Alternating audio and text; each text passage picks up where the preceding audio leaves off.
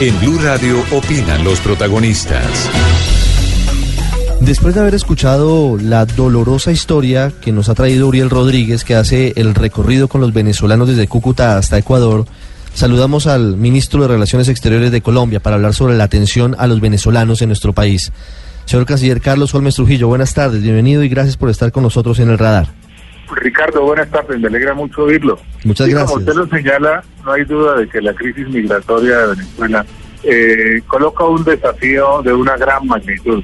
Eh, esa situación se está atendiendo a través de medidas nacionales. Se está buscando una acción regional y naturalmente también una acción multilateral, es decir, global. Con respecto a lo nacional, se siguen aplicando medidas con participación de los distintos sectores involucrados para hacerle frente a esta crisis que crece día a día. Pero como es de tal magnitud, se van a tomar medidas adicionales, las cuales ya fueron analizadas en principio en el más reciente Consejo de Ministros. Ya se han eh, identificado los sectores prioritarios, ya se está avanzando en la precisión de las medidas, en la asignación de recursos, en el fortalecimiento de la estructura institucional y se anunciará muy próximamente. Es decir, en el plano local se está haciendo todo lo que resulta humano posible, de acuerdo con nuestra capacidad fiscal y nuestra capacidad institucional. En lo que tiene que ver con el plano regional, lo que hemos es tocado las, las puertas de la región para que se reconozca el efecto regional de esta crisis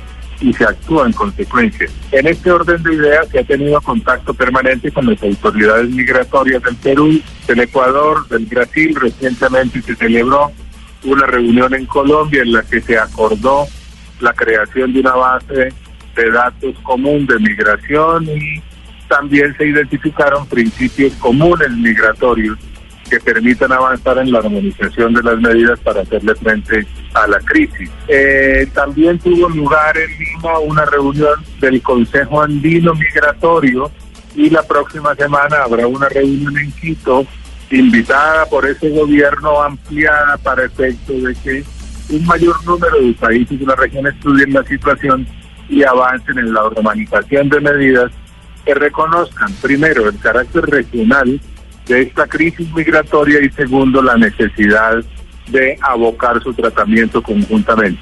En el mismo orden de ideas se le solicitó al señor secretario general de la Organización de Estados Americanos una acción de la organización y para este efecto el mismo secretario general solicitó una reunión urgente del Consejo Permanente de la organización para que se trate exclusivamente la crisis migratoria venezolana. En ese, con ese propósito visité Nueva York, hablé con el secretario general de la Organización de las Naciones Unidas, con otras altas instancias de la organización y en la reunión con el secretario, él mismo anunció que propondría el fortalecimiento de un mecanismo de coordinación de la acción de la Organización Internacional de Migraciones y del Alto Comisionado de Naciones Unidas para los Refugiados a fin de contribuir al mejor tratamiento de la crisis. Usted ha comparado en los últimos días la situación de Venezuela y el éxodo de millones de personas con la crisis de Siria, de donde también han sido expulsadas millones de personas por cuenta de la guerra civil que se vive en ese país. ¿De qué cifras estamos hablando? ¿De cuánta gente, de cuánto dinero le cuesta al Estado colombiano la atención de, de esas personas? No, ya la, la, atención que se ha brindado llega a billones y billones de pesos. Naturalmente, eso tiene que ver con la acción de las instituciones de salud hasta el momento, con las acciones de las instituciones educativas, con las acciones en materia de seguridad. Se está en este momento afinando el cálculo de lo que costarían las medidas adicionales y por esa razón el fondo urgente humanitario de emergencia tiene que ser dotado de una suma sustantiva, porque la crisis es sustancial. Esta es una crisis que ya supera en número otras crisis migratorias que se han presentado en distintos continentes del mundo y en diversas y en diversas épocas.